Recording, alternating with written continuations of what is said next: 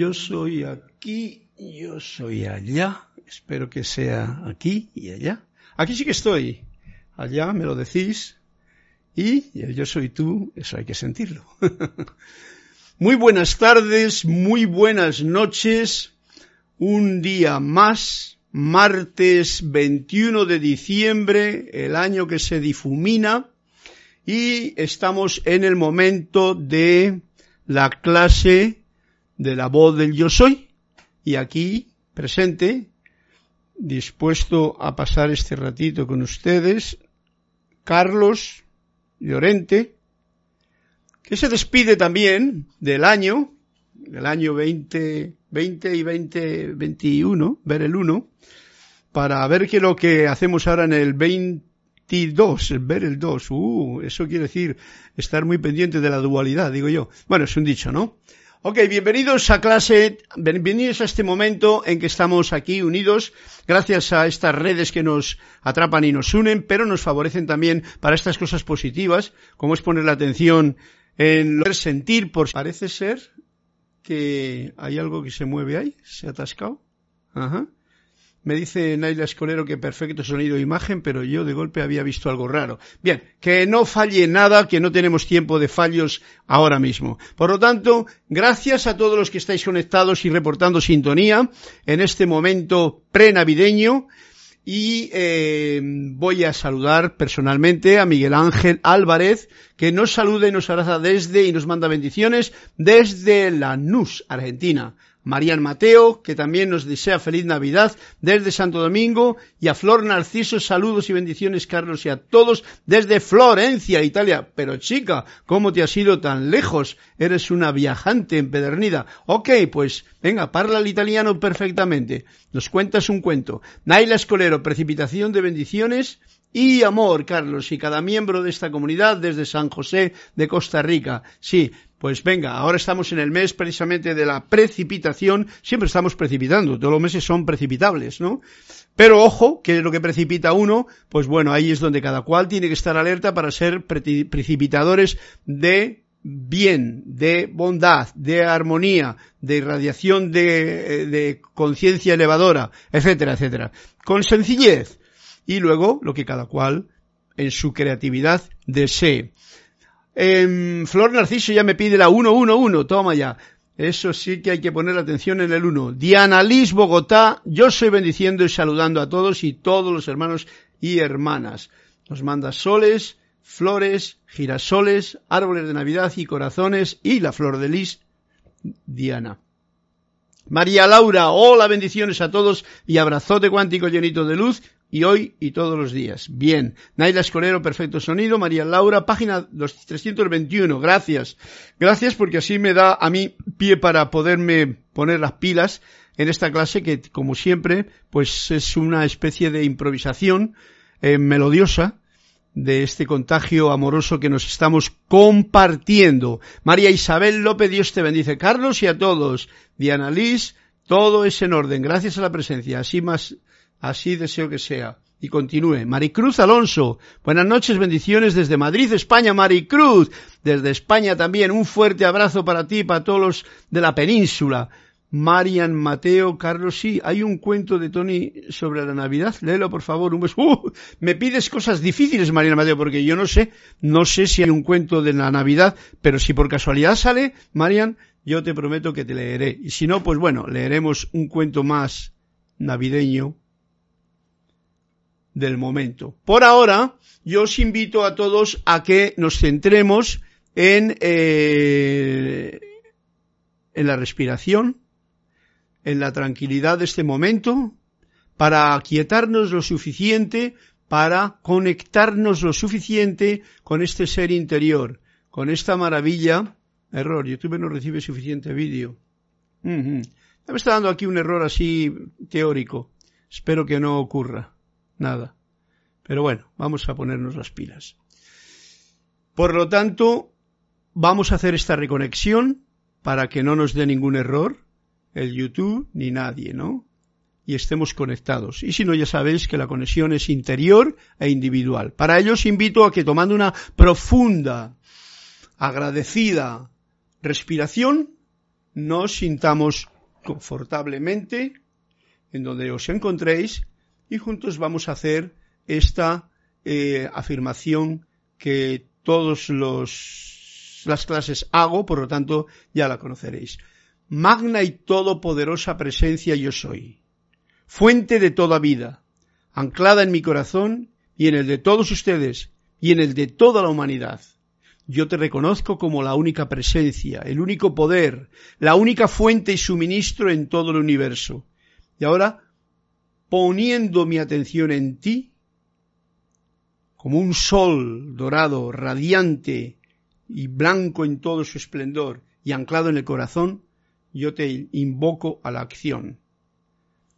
Pongo mi cuerpo físico, etérico, mental y emocional a tu disposición, a tu servicio. Asume el mando de esta atención, de estos cuerpos mental, emocional, etérico y físico que te ofrezco Ahora visualizo este y encaro este sol de amanecer y sol de mediodía y recibo tu magna presencia, esplendor, actividad en esta actividad en la que nos encontramos ahora.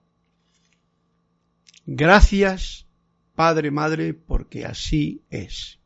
Una profunda respiración de nuevo y sintiéndonos conectados con el punto interior en el propio corazón, abriendo los ojos, retornamos a la clase.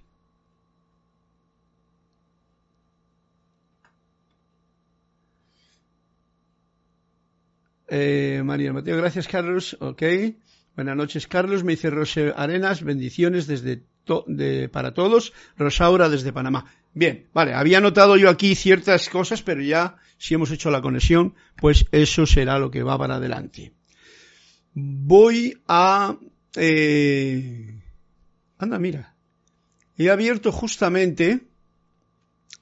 Recordáis que yo tengo un amigo que se llama Jorge Janarte y he abierto así al tuntún el librito que tengo con sus poemas y me ha salido un poema que justamente se titula El último discurso.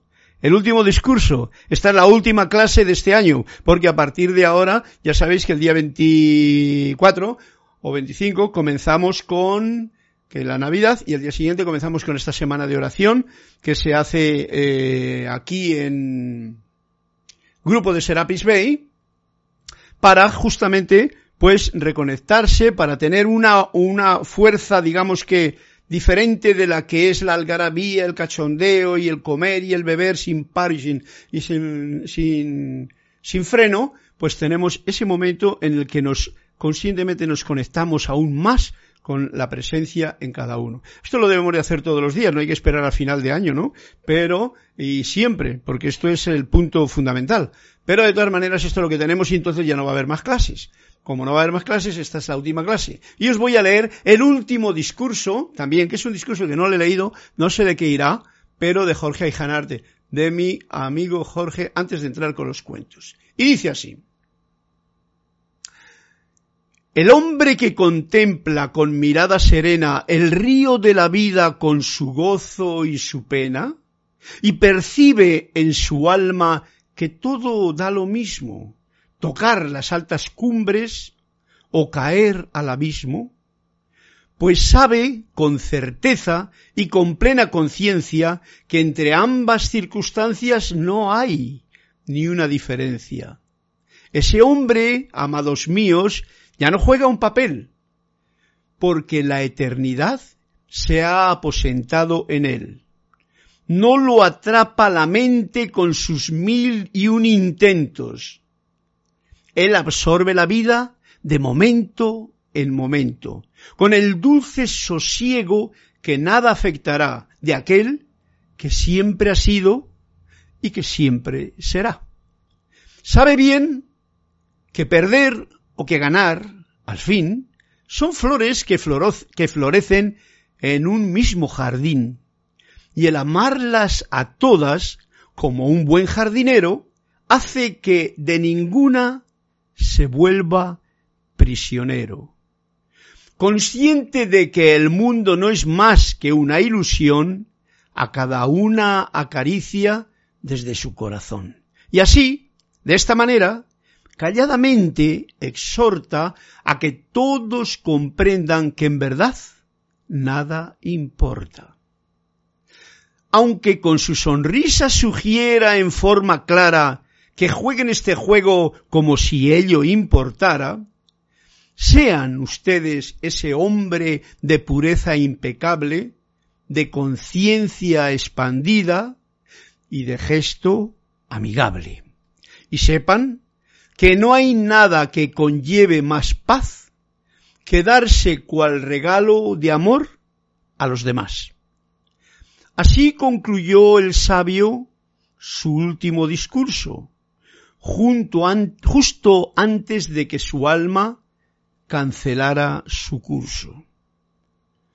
Posó luego sus ojos de mirada vidriosa, serena como nunca, como nunca amorosa, sobre cada discípulo en la sala atestada. Y qué amor tan intenso que brilló en su mirada.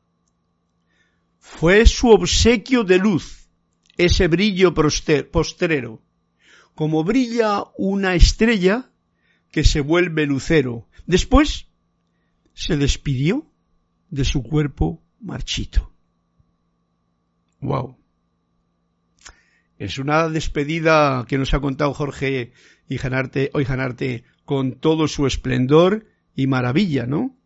Creo que en este poema, eh, bueno, ahí le tenéis, le acabo de leer. Yo me acabo de sorprender porque no le había leído y entonces, como tengo plena confianza en, en lo que escribe mi amigo, pues no tengo ninguna duda de que todo lo que viene escrito en estas palabras salen justamente del corazón y a vuestro corazón llega.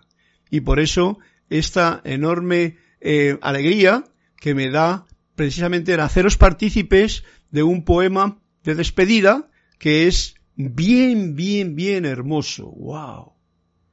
Bueno, no me voy a entretener más porque si no se pasa el tiempo y como todo, pues se cuida el poema y se le deja pasar porque lo importante es esa despedida del final, que así deberían de ser la forma de desencarnar de ese, de, ese ser consciente, o sea, de ti, de mí, de todos. Fue un obsequio de luz ese brillo posterero, como brilla una estrella que se vuelve lucero después se despidió de su cuerpo marchito. Fíjate, despedirte del cuerpo cuando ya está marchito, ¿no? Yo que he tenido la experiencia últimamente, la última que he tenido ha sido de la mami de, de, Kira, pues realmente fue un cuerpo ya marchito y sí estaba como una... y se fue, ¿no? Ok.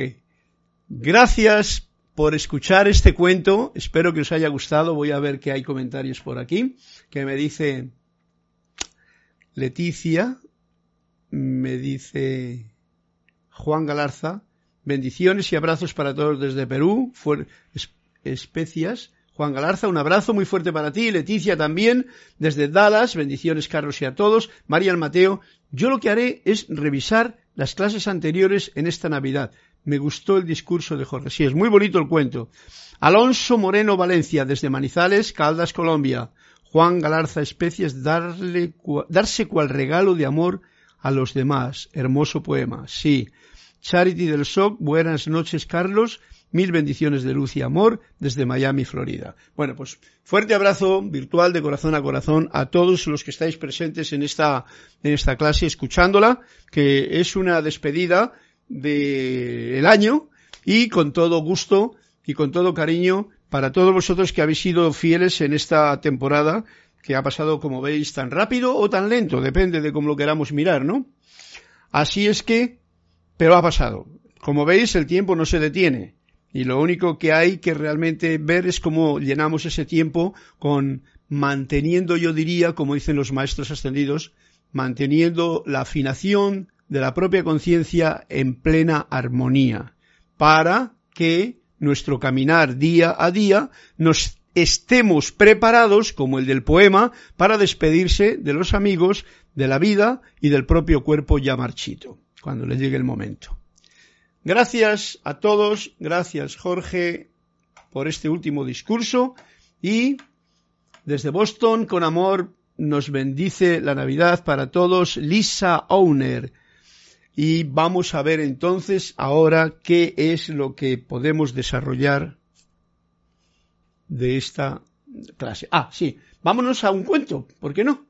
En la página de la 111, o la que vaya al lado, ¿eh? este especialmente para la italiana que se nos ha ido para allá, para la Italia, de Florencia, a ver hermosos lugares muy antiguos y con mucha historia. Mucha historia 111. Vamos a ver dónde está el 111. 111.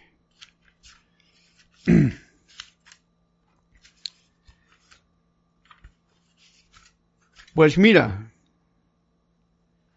ahí tienes el cuento, Flor, para ti y para todos. Y dice así,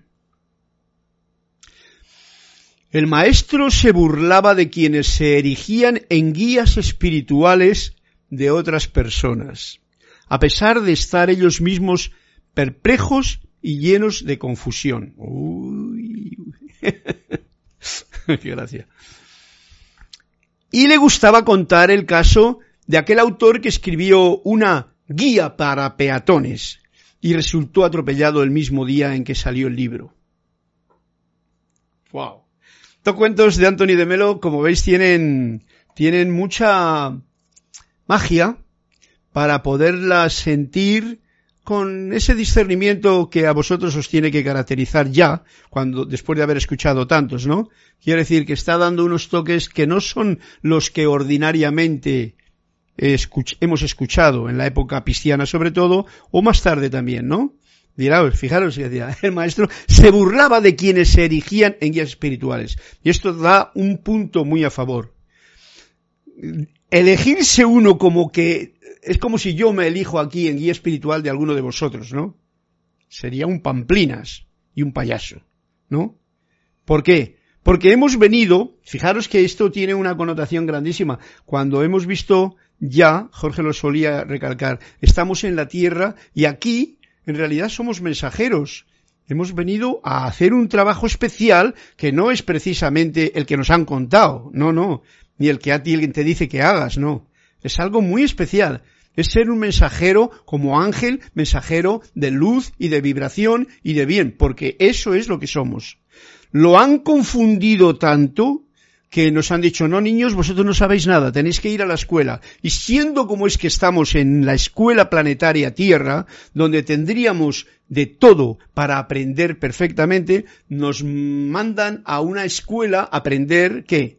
Historia, o sea, las guerras y los que ganaron y los que mataron, geografía, lugares que nunca has, pisado, que nunca te enteras de lo que pasa cuando lees un libro y que tendrás que coger un día un avión, un coche, pero eso te lo están quitando, ¿no? Para que no puedas tú tener acceso a, y eso es lo que se aprende, además de muchas otras miles de programaciones, en una escuela pequeña que te, que te, te, dicen cómo tienes que ser. Entonces ahora ya no digamos nada aquel que se erige en guía espiritual. Porque ya hacía Jesús, ¿no? A ver, si eres un ciego, un tuerto, puede ver un poquito más que tú, pero en realidad está también ciego. No ve, no ha recorrido el camino. Y entonces es difícil. Por eso yo hago el hincapié muy grande. Déjense de pamplinas y déjense guiar por tu ser interior, por el maestro interno que está en cada uno de nosotros. No perdamos la fortaleza que cada uno debe de tener para ser uno mismo siempre y constantemente y saberse preguntar en lo más profundo, en el silencio, con las herramientas que hoy día tenemos, ya tenemos para enfocar ahí, y entonces no saber claramente que no hay en la espiritualidad ninguno que tenga doctorado ni profesorado, nadie, a no ser que tú lo hagas. Sí que puede servirte cualquiera, y lo dice el libro de meditaciones, cualquier canto de un pájaro, cualquier flor que te encuentres en el camino, cualquier comentario que salga por aquí, cualquier parrafito de un libro te puede guiar en ese momento si tú, tú estás atento en la conciencia. Eso es importante. Pero cuando uno se convierte en profesor de espiritualidad, por ejemplo, wow, duro, duro. Pero bueno, cada cual tiene que tener sus etapas y tiene que pasar por sus procesos. Así es que cada loco con su tema, como diría el otro, ¿no? Este cuento que dice, le gustaba contar el caso de aquel autor que escribió una guía para peatones. O sea, alguien se dice, no, voy a escribir una guía para que la gente aprenda a caminar por la calle y resultó atropellado el primer mismo día que eh, salió el libro. Supongo que aquel libro diría, ten cuidado con los semáforos, mira el paso de cebra, y tienes que estar por aquí, atento por allá, y luego resulta que se deja atropellar por el primer coche que pasa, o la bicicleta, o otro peatón. Está gracioso el cuento. Flor, este cuento es también como de fin de año. Eh...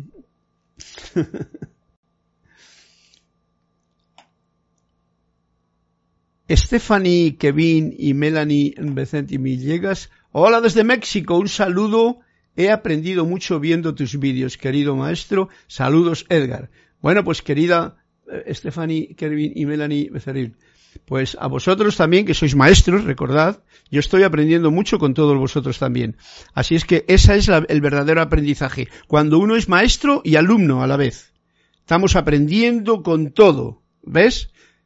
Eso es bueno, pero eso es una cosa, en lo que uno aprende al ver a otro, aunque sea igual un ancianito, o aunque sea un mendigo, o aunque sea un niño con su sonrisa feliz.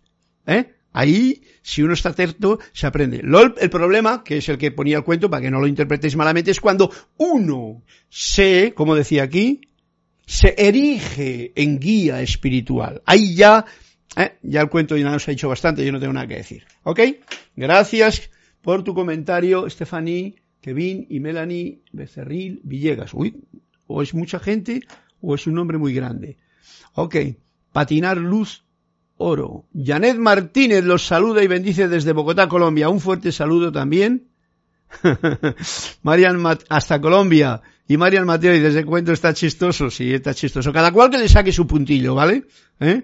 Como decía yo, que le saque punta al lapicero cada uno a, los cuentecitos estos que nos cuenta Anthony de Melo. Tenemos otro cuento también y le podría dejar para más tarde, que es lo más apropiado, para entrar ahora de lleno en la clase de hoy y terminar así el capítulo, porque no me puedo terminar yo las clases y el año y no terminar el capítulo.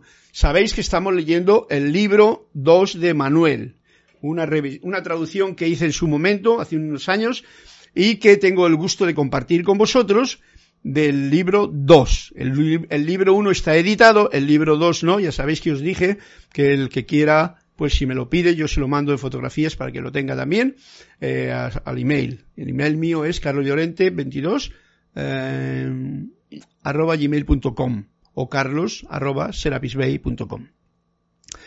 Bien, estábamos en ese punto de no comprendo por qué la gente se vuelve senil, yo tampoco. ¿Por qué existen las diferencias? Este es el punto donde estamos yendo ahora para terminar el capítulo. ¿Por qué existen las diferentes razas de humanos en la Tierra? ¿Y cuándo van a finalizar los prejuicios raciales? Fijaros qué puntazo. Esa es la pregunta que le hacen a Manuel. Y Manuel nos dice, existen diferentes razas en el planeta Tierra porque tenemos prejuicios. No es lo contrario. O sea, no es que tenemos prejuicios raciales, nosotros no. Eh, al tener prejuicios, a ver que no entiendo, existen, existen diferentes razas en el planeta Tierra porque tenemos prejuicios, no es lo contrario, ¿eh? por eso es porque tenemos prejuicios, porque si no, no serían, es lo que quiero entender yo, no serían diferentes razas de humanos, serían humanos por ejemplo, de diferente color, que es una belleza, ¿no?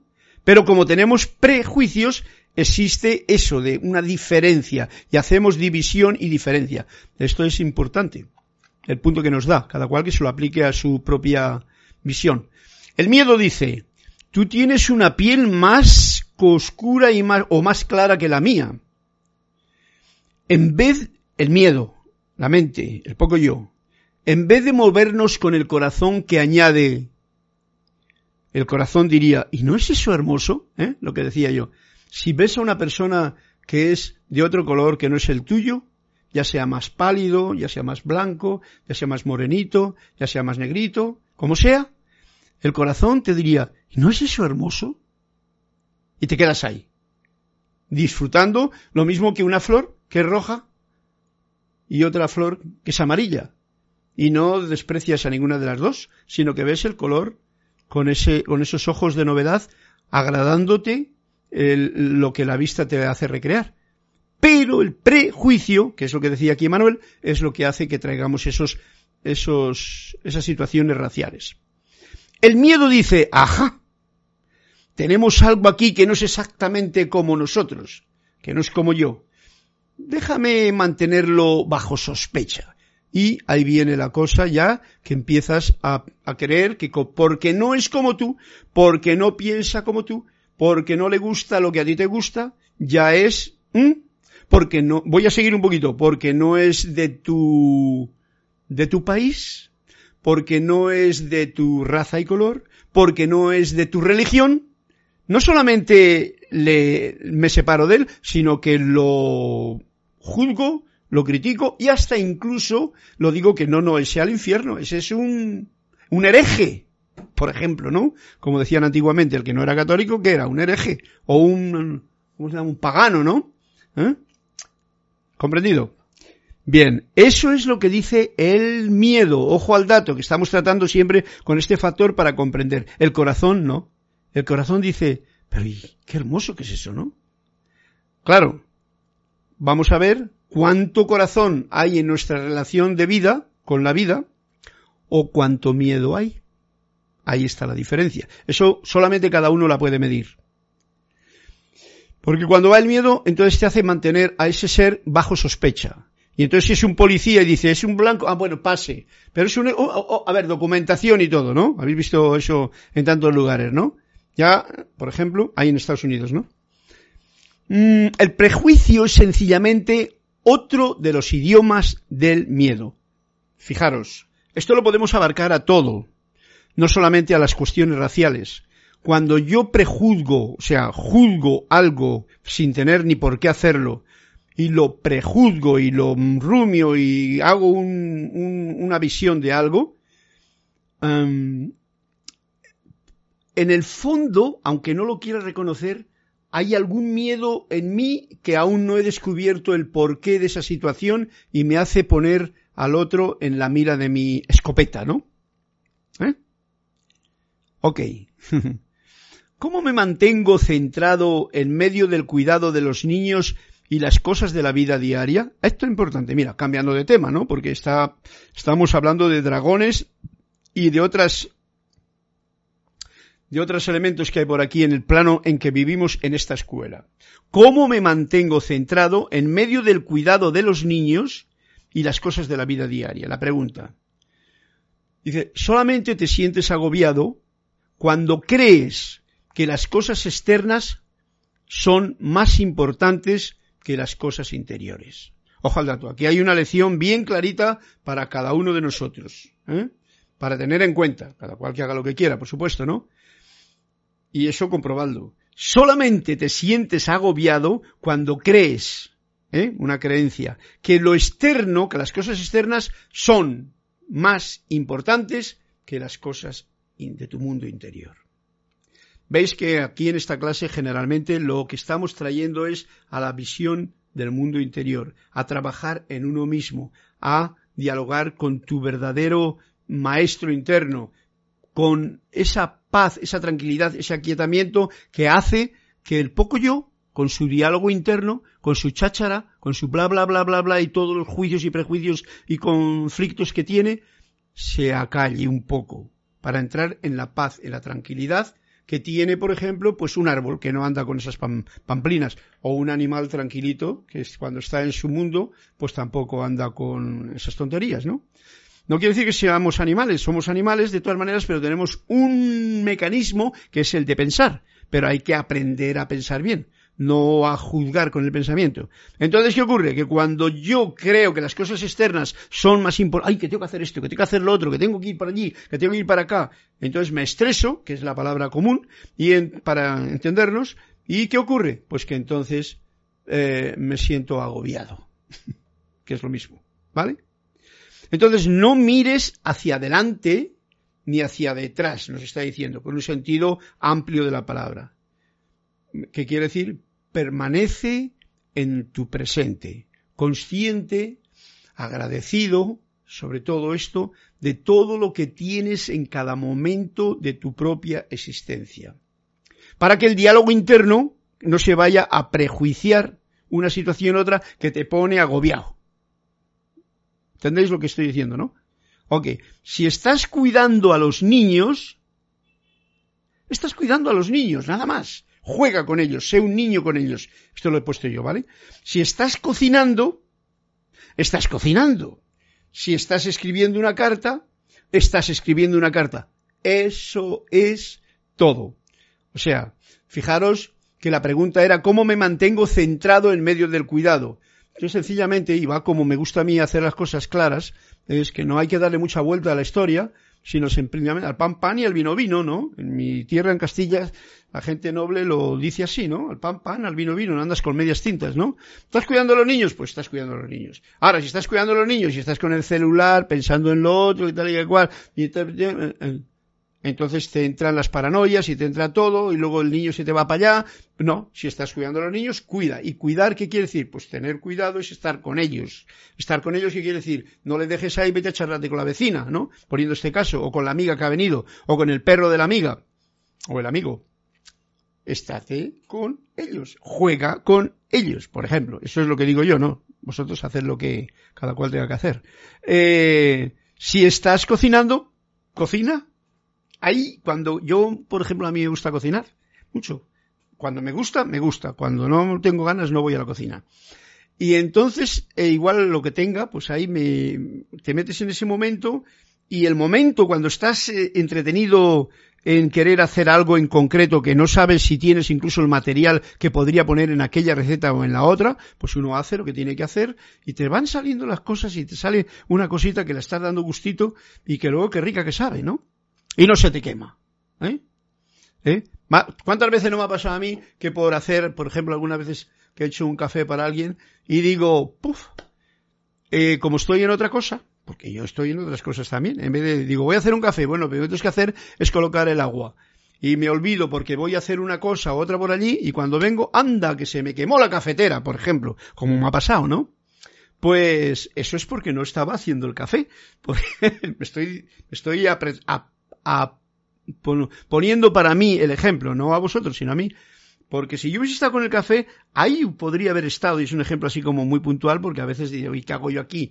Bueno, pues hay cositas en ese momento, ahí al lado, me lo estoy diciendo a mí, ya sabéis que la clase está en primer lugar, es para mí, y la comparto con vosotros, eh, estoy poniendo mi atención en ello. Estoy en el presente, permanezco en el presente hasta que el café se hace. Fijaros qué diferencia, esto lo voy a probar mañana porque yo en esto tengo un despiste, por eso estoy haciendo esta colección, esta, esta connotación del café, ¿no? Porque muchas veces me dice Kirita, hay un café y tal, digo, voy para allá, y le pongo y me voy. Y entonces en ese momento, pues igual o no se ha hecho o sí que se ha hecho, ¿no? Y, y, y lo que se puede hacer cuando está haciéndose un cafelito, desde que le aprietas y tal, pum, pum, yo no soy cafetero, pero me gusta últimamente hacer cafés, ¿no? Y entonces lo aprietas, lo pones en el fuego, ves el, tiempo del fuego, ves que el asa no esté con lo otro, e incluso le mandas unos pensamientos cariñosos a ese cafelito, te imaginas el arbolito, juegas con esa situación. Pues bueno, eso sería más o menos una mm, una probabilidad de, mantenerte en el presente. Por supuesto, cuando el café hierve, borbotea y burbujeante dice que estoy aquí ya, pues entonces coges tranquilamente la taza y lo, y lo sirves. Si estás cuidando a los niños, cuidas a los niños. Si estás cocinando, estás cocinando. Si estás escribiendo una carta, un libro, jugando o lo que sea, estás escribiendo una carta, un libro. Eso es todo. Eso es todo. Si te permites experimentar la plenitud momento a momento, quedarás asombrado de cuán agradable y meditativo este diario trajín puede llegar a ser. Bueno, hago hincapié en este jueguecito que nos ha caído aquí, porque en realidad es algo que hoy día, con las prisas y los despistes y los teléfonos y las cosas que uno tiene pendientes, como que resulta de lo más complicado para mucha gente, ¿no? Pero ahí está. Y aquí queda bien clarito para que lo tengamos en cuenta. Salud. Disfrutar de la agüita fresca es una maravilla. Gracias. Gracias. Que hacerle como emoto. Gracias. Entonces los electrones se me ponen bien agradecidos. Otra pregunta. ¿Qué puedo hacer respecto a mi miedo de no tener suficiente dinero para realizar mis sueños? Bien importante. ¿Qué puedo hacer respecto a mi miedo de no tener suficiente dinero para realizar mis sueños? Veamos qué nos, mm, qué nos, cómo nos orienta Emanuel. Si crees que tus sueños son valiosos únicamente en el vocabulario del dinero, te recomiendo, dice Manuel, que examines tus sueños y les podrás dar mayor majestad. Sí, porque a veces cuando uno cree que el sueño de uno se compra con dinero, ya a cierta edad de la vida uno se da cuenta de que esos sueños a veces te traen eh, ¿cómo diría yo? Pesadillas.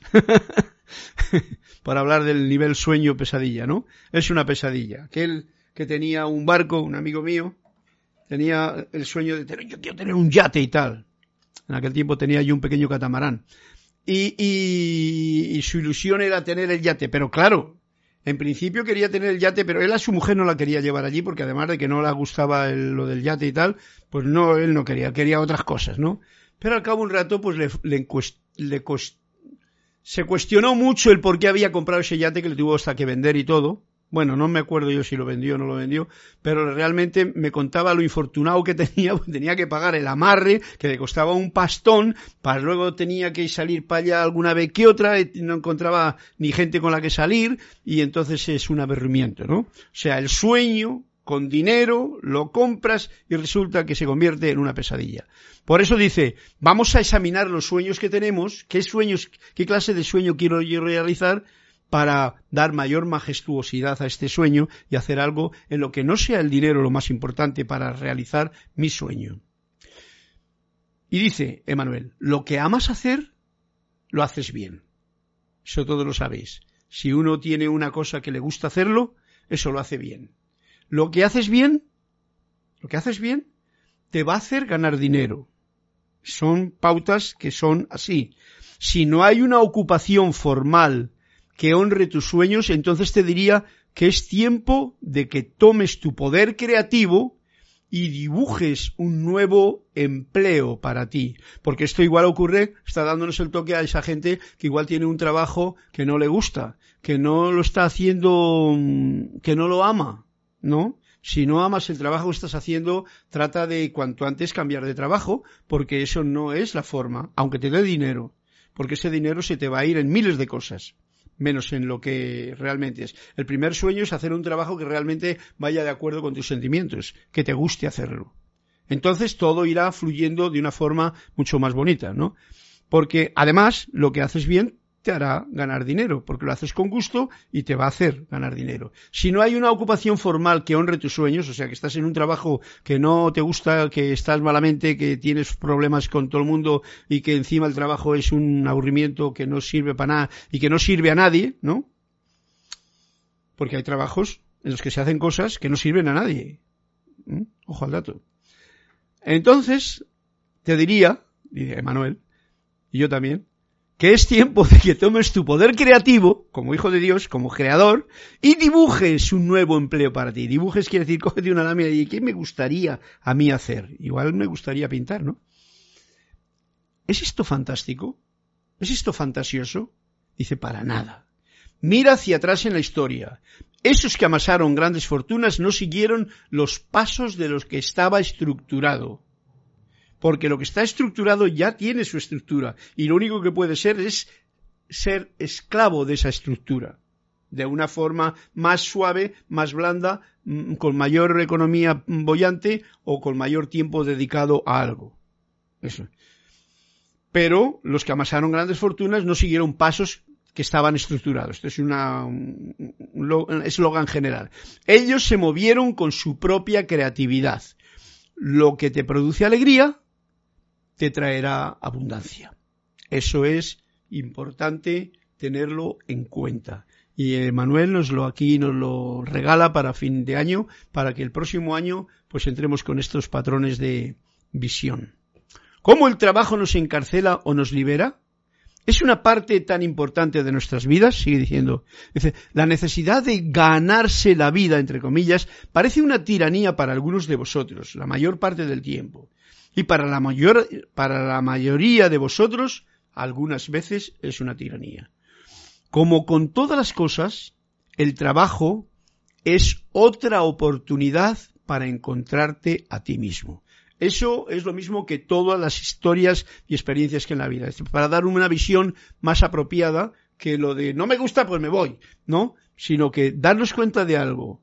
En el momento en que tú eliges algo, por lo que sea y los motivos que te muevan, eso es el lugar eh, perfecto en el que tú tienes que estar. Como dice Edmund Foss, por ejemplo, ¿no? Lugar perfecto, lugar verdadero.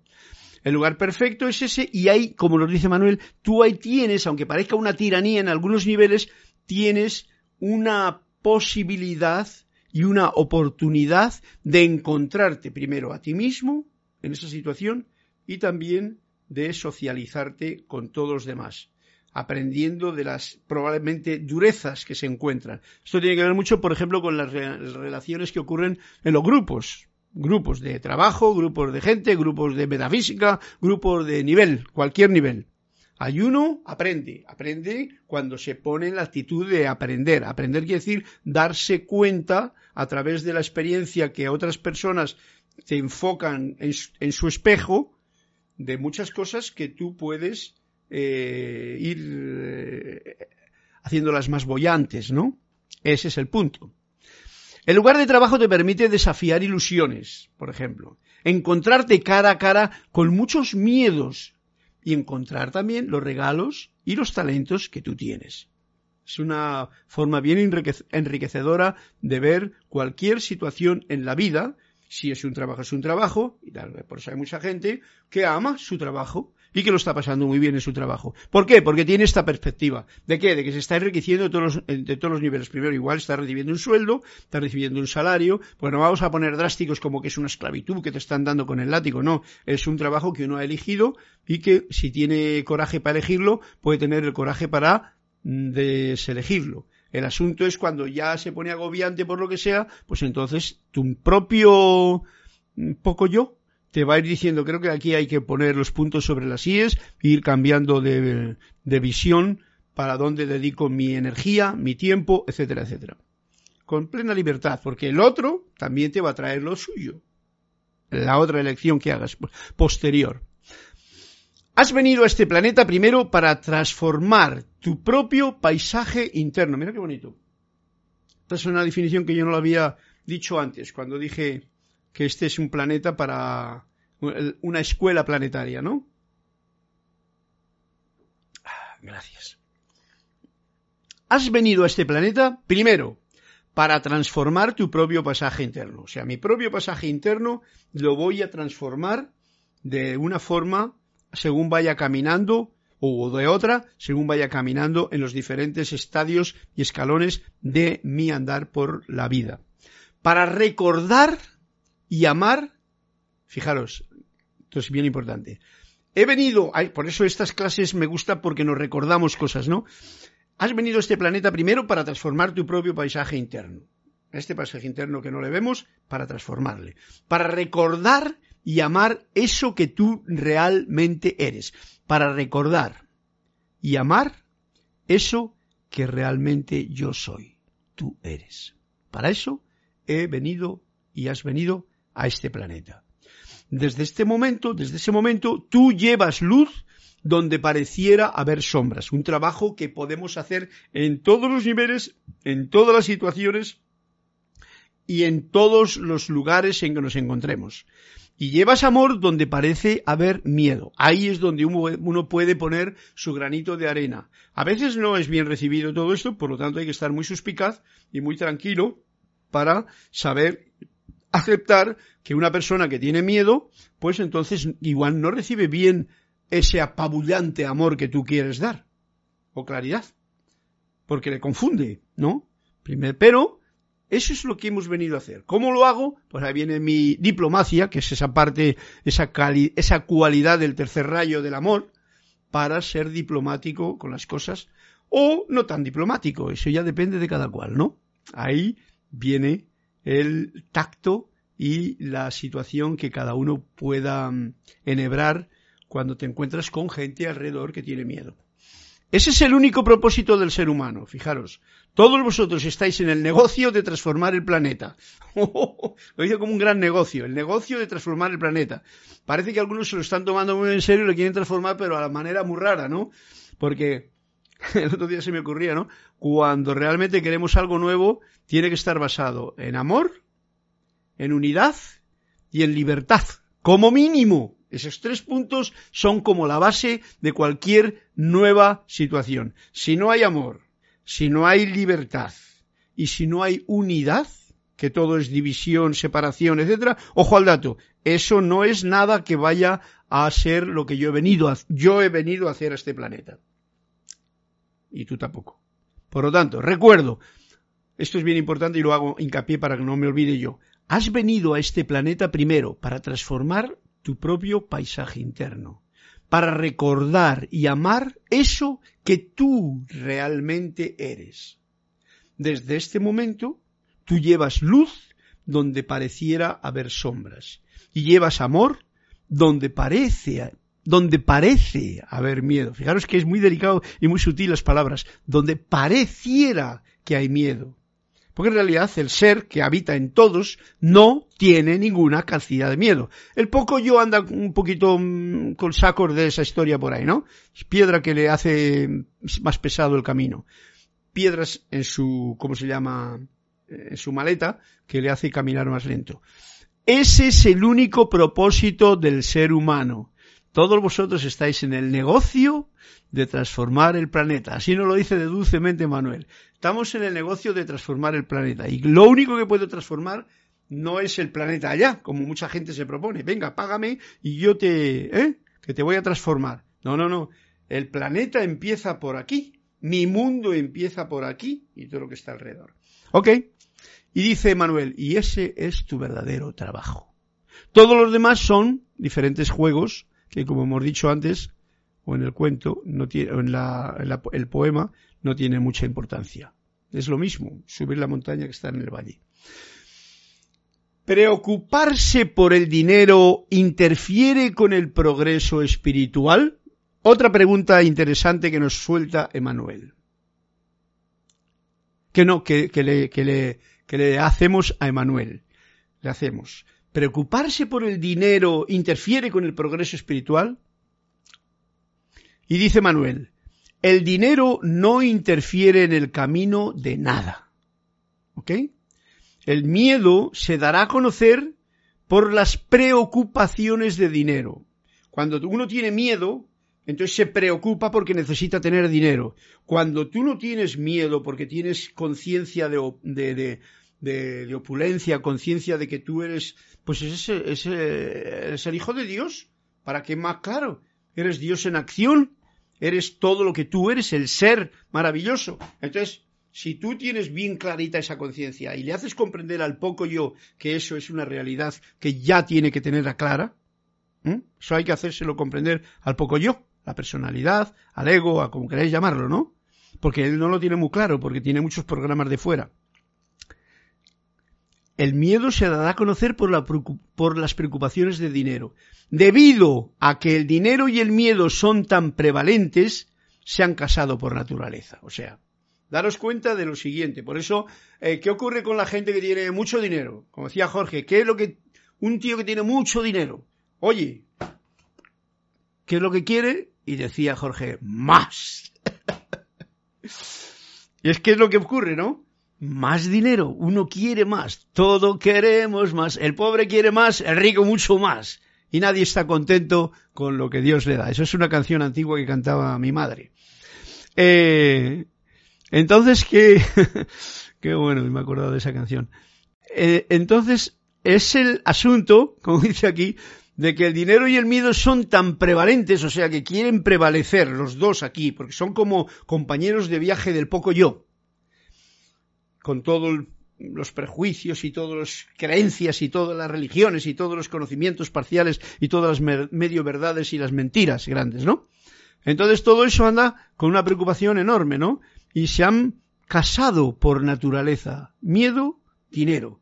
Cree uno que ya no va a tener miedo si tiene dinero. Y hay, gente que dice, no, no, yo, tengo dinero, yo tengo un seguro de esto y tengo seguro del otro y tal. Si me pasa algo, yo tengo dinero. ¡Up! ¿No sería mucho mejor crear a mí no tiene por qué pasarme nada? Pero crearlo con la convicción perfecta de que eso es así. Y no estar pensando que tienes que conseguir dinero quitándosele al uno, al otro, en el, por aquí por allá, para poder tener que si el seguro de tal, que si el seguro, que si los mejores médicos, que si. Eh, digo yo, ¿no? Vosotros estad al, al, tanto cada cual con su, su visión. Si das un paso fuera del miedo, te darás cuenta de que el dinero no tiene ningún poder. Cuando das, y esto es necesario darle, ¿eh? para esto no es fácil también. Hay que dar un paso bien poderoso fuera, como dice, del miedo. Y entonces me daré cuenta, te darás cuenta, de que el dinero no tiene ningún poder. Ya lo habéis visto que prácticamente es como una ilusión. Últimamente ya, ya es todo hasta de esto de como de internet y de historia. Ya no, no maneja siquiera, ¿no? Es sencillamente, ojo al dato, un medio de intercambio. Un medio de intercambio. Pedazos de papel y trocitos de metal. Y ahora ya eh, números o fichas en un teléfono que tú marcas, etcétera, etcétera. ¿Ok? Bueno, creo que he hablado ya bastante del dinero. Ay, y para terminar el capítulo, nos viene hablando Emanuel, y esto no me lo puedo perder, de la abundancia. Mira ahora que la he sacado yo al loro aquí. Eh, dice así, me gustaría hablar de la abundancia. Vamos a ver qué nos dice Manuel para que tengamos ese sentimiento de abundancia ahora, al terminar este, esta nueva etapa del 21 y comenzar con mayor todavía en el próximo 22, 22, 22, 22, 2022. El universo no puede ser tacaño, no puede ser carente, solamente contiene abundancia. Eso es lo que es el universo. Y si miráis un poquito la Tierra, no la televisión solamente, sino la Tierra en realidad, os dais cuenta de la cantidad de abundancia que hay en todo. Solamente contiene abundancia. Es amor perfecto y el amor perfecto es absoluto y da constantemente. El que no lo quiera ver todavía, o las personas que son eh, contrarias a esta forma de ver la, la historia, pues bueno, en vez de plantar, por ejemplo, como el otro día que iba yo por un jardín enorme y digo, mira que podían plantar aquí, en un sitio tan hermoso y tan soleado, podían plantar un mango, un cacao, un no sé qué. Aquí en esto, estas cosas se dan como si fuese. Oye, pues no, plantan un arbolito que no da ningún fruto para nadie. Lo único que da son las hojas, quizá, quizá lo hayan hecho con la intención de que dé menos hojas y no tengan que limpiarlo, ¿no? Porque hay césped debajo. Pero digo, si hay plantas un mango, tienen árbol, tienen mango los pájaros, los que caminan, pero claro, hay una idea de que no, no, no, ahí no se puede plantar un árbol que dé fruto. Ahí hay que plantar un no sé qué, una cosa de estas que no da, mm, ni siquiera es buena para hacerte una infusión.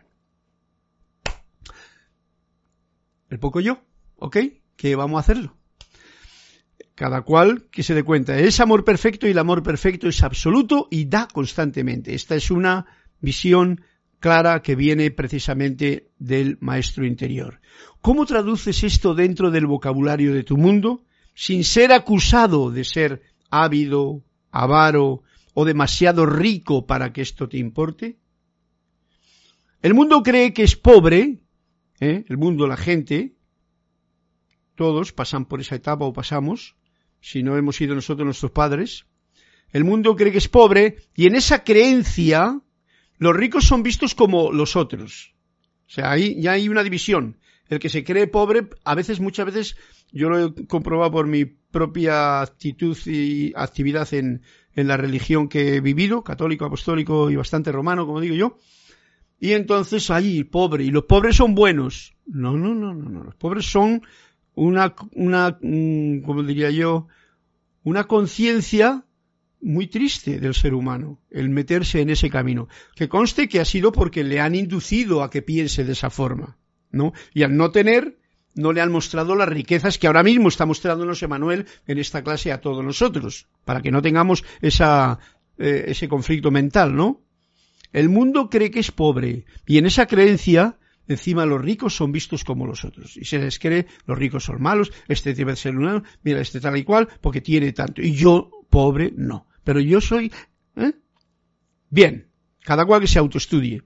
Una ilusión dice, yo soy rico, fijaros lo que dice, una ilusión, o sea, una ilusión del poco yo dice, si yo soy rico, de alguna forma he de darlo todo.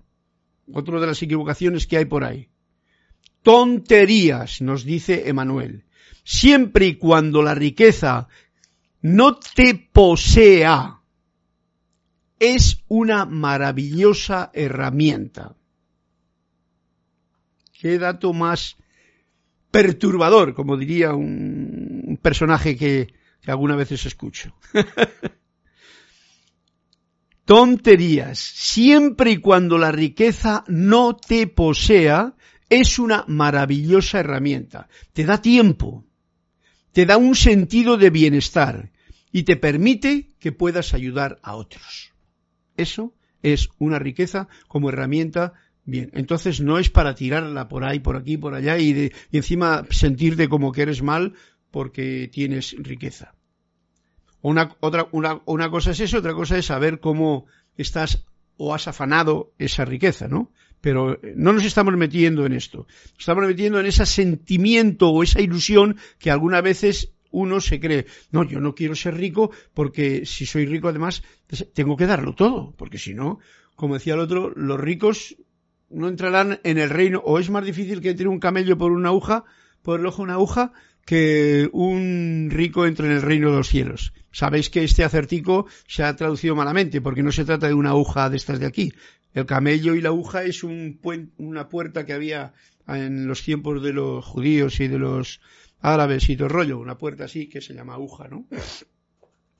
Así, vamos a ver si lo veis bien. Entonces el camello a veces no podía entrar, como es una jirafa, no podía entrar porque es muy largo, ¿no? Ok, tonterías. bien, otra ilusión te dice, todo está limitado. Está poniendo en claro ciertas ilusiones que, de las que en nuestro mm, poco yo eh, podemos estar jugando con ellas. Todo está limitado. Y es una ilusión que uno tiene una creencia de ese estilo. ¿Crees que si tú tienes mucho, ojo al dato, alguien debe de contar con muy poco? O sea, si yo tengo mucho y yo me lo creo, que yo al tener mucho estoy quitándole al otro. ¿Ve? Eso también es, es equivocado. Eso no es así. Cada cual está teniendo lo que tiene, ¿no? Y no quiere decir que el que tenga el mar mucho agua, no quiere decir que el río no esté contento con el agua que tiene, o el arroyuelo cantarín, que tiene berros, tiene peces, tiene truchas, tiene cangrejos y todo, ¿eh? ¿eh? no esté contento con esa cantidad de agua. Y el mar, porque es un mar, va a estar diciendo, oh, yo tendría que soltar agua aquí. Es un ejemplo, ¿no? Quiero que me entendéis, ¿no? Eh, todo está limitado. No, crees que si tienes mucho, alguien debe de contar con muy poco. Encontrarás que si permites que el mundo te dé, tú no le quitas nada a nadie. O sea, si permites que la gente, las personas te den a ti, tú no estás quitando nada a nadie. No estás quitando, sencillamente estás dando la oportunidad de que la otra persona ejerza su labor contigo. Y eso no es ninguna falla de ninguna clase y no estás limitándote a nada. Una, luego tienes que saber tú qué haces con lo que tienes, ¿no? Una persona que camina en la abundancia del universo será la luz y la salvación de muchos que creen que es imposible. Cuando se anda en un universo eh, en abundancia, en este universo, entonces eres esa luz con mayúscula y eres salvación de muchos que creen que eso es imposible, porque hay mucha gente que se mantienen con sus creencias en la pobreza y encima no hacen nada por salir de ese letargo. Alguien debe de vivir de verdad. Alguien debe de decir al emperador que está desnudo. Em, no sé si sabréis esto del emperador que está desnudo, que es un cuento, un cuento en que no me acuerdo cómo era, pero al final él llamó a el, emperador, no sé qué le pasaba, que quería hacer un traje, algo le pasaba al emperador y quería hacerse un, llamó a alguien para que le hiciesen un traje espléndido para que fuese tal. Y entonces llamó a alguien que era muy sabio, era un sastre especial, y entonces estaba trabajando con un, con un traje, pero decían que ese traje, ¿cómo era la cosa? No me acuerdo. Bueno, el asunto está en que como que era invisible ese traje, que veía que, ese, que era capaz de ver el traje, era porque le tenía envidia al rey o algo por el estilo. No me acuerdo qué era el asunto. El asunto está en que iba el, al final el emperador se puso un traje, se fue con su caballo pasando por allá, pero nadie se atrevía a decirle que ese traje que le había hecho el sastre y que no era traje, estaba totalmente desnudo y el emperador iba tan, tan contento con su traje que le había hecho para que no se viese ninguna de sus imperfecciones y se viese su belleza y entonces salió un niño y le dijo, anda, pero si el emperador está desnudo, ¿no? O algo así. Y entonces aquí viene lo de, alguien debe de vivir la verdad. Alguien ha de decir al emperador que está desnudo. Este es el cuento que aquí no se expresa más, pero por ahí va la cosa, ¿no? Alguien debe de vivir y decir la verdad. Y en este caso concreto fue el niño. El niño que es inocente y que dice, pero, pero, ¿qué, pero ¿qué es esto? El emperador, todo el mundo diciendo, oh, qué hermoso traje, qué hermosa vestimenta, y todos eran mentirosos, ¿no? Porque sabían que si no, no sé qué les pasaba. El asunto está en que el niño va y le dice en alto, ¡Ey! Pero si está desnudo el emperador. Por supuesto no le pasó nada al niño. Y se dieron cuenta de la mentira en la que todos estaban viviendo. A ver quién es el niño que sale ahora diciendo la verdad en estos tiempos que vivimos. Permítete la riqueza y aprende de ello nos dice Manuel, permítete la riqueza y aprende de ello. Daros cuenta que hay, muchas clases de riqueza, ¿no? Pero la, mayor riqueza es la riqueza de tu conciencia expandida que tiene opción a todo lo demás que necesita, la opulencia. La riqueza es una maestra tan clara y a veces tan severa como la pobreza. Ojo al dato. La riqueza es una maestra tan clara y a veces tan severa como la pobreza. Y muchas personas, digo yo, que no quieren ser ricos porque, porque mm, es severa la riqueza. Luego tienes que tener muchas preocupaciones, ¿no? Como nos han dicho por ahí, ¿no? Que si la cuenta, que si lo otro, que si pagar por aquí, que si por allá, que si la banca rota, que si luego el sentirte de que tenías mucho a que no tienes nada y que luego va mucha gente muy rico se suicidan. En fin, ¿qué voy a decir? Permítete la riqueza, la riqueza ¿eh? y aprende de ello, sencillamente. Y con estas palabras me despido hasta el próximo año. Me despido de todos ustedes, de todos vosotros, con todo cariñito, de corazón a corazón, deseándoos que paséis unas vacaciones, los que quieran vacacionar, un tiempo de introspección y de alegría, entusiasmo y armonía, un tiempo de balance y equilibrio para entrar y cruzar este puente que nos va a llevar al 22 con plena armonía, con pleno gozo, con pleno entusiasmo, con vitalidad y a ver qué es lo que nos trae el nuevo año. Voy a leer algún comentario que hay por aquí antes de terminar, que nos dice eh, Leticia López desde Dallas, María Mateo, yo lo que haré es revisar las clases de Alonso Moreno desde Marizales, Juan, eh, María Laura, gracias por la enseñanza, por hablar con tu corazón, con tu experiencia. Siento mucha pureza y amor en tus palabras. Este año lo despido abriendo los brazos, feliz, dando más y más gracias. Gracias, María Laura. Así es, y ese es un punto que no nos debe de faltar. Gracias al aire que respiramos, gracias al, al, a agüita que bebemos, gracias a todas las cosas de que tenemos ahora mismo, a la vida con todos, que, en fin, ¿qué voy a decir yo que no sepáis vosotros? Bendiciones nos manda Ibad Virué también y feliz Navidad a todos nos desea. Muchas gracias nos dice Maricruz Alonso. Miguel Ángel Álvarez, gracias Carlos, feliz Navidad. Petinar Luzoro, muchas gracias y feliz noche. Y así todos. No te he leído el cuento, a no sé quién era, a María Laura, que me pidió un cuento, pero no lo he leído, así es que le dejamos para el próximo año, ¿vale? Ok, fuerte abrazo, mil bendiciones, muchas gracias y nos vamos para la canción de despedida. Mil bendiciones en la luz de Dios que nunca falla. Juzgo menos, agradezco más y os bendigo